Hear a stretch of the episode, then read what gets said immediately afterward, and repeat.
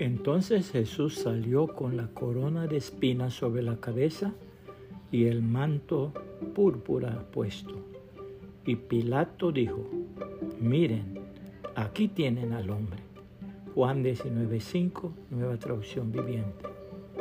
Sabe combatir y sufrir. El pastor francés Charles Wagner fue usado grandemente por el Señor Jesús para formar el pueblo de Dios a finales del siglo XIX y comienzos del siglo XX. Las siguientes reflexiones de su autoría.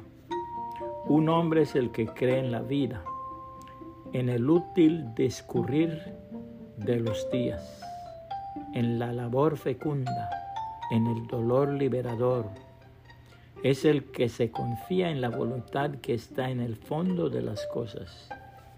Un hombre es el que tiene el corazón fraternal, el que no concibe su felicidad separada de la felicidad de los otros, el que permanece unido al conjunto, marcha en fila y ama a la humanidad como ama a su familia y a su patria, con todo el amor de sus entrañas y toda su potencia de sacrificio.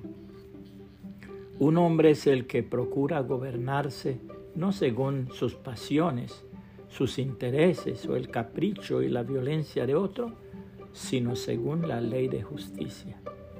Un hombre es el que sabe combatir y sufrir por todo lo que es bueno, por todo lo que se adora.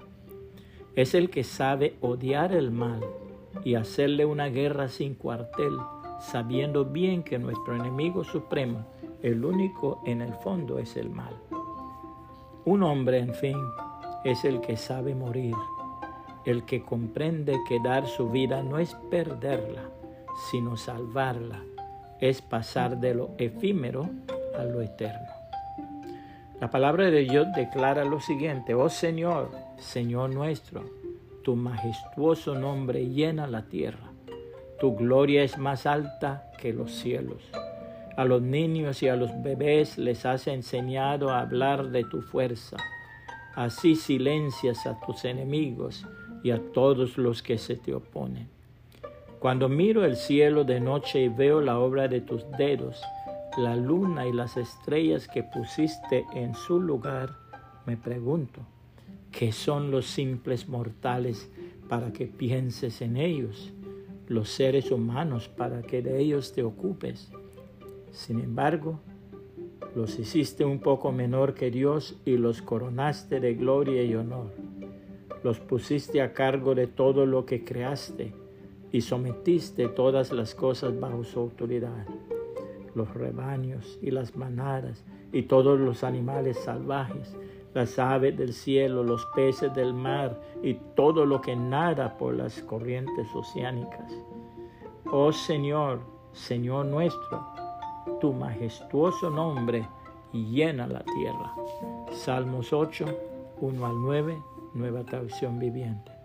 Puede compartir esta reflexión y que el Señor Jesucristo le bendiga y le guarde.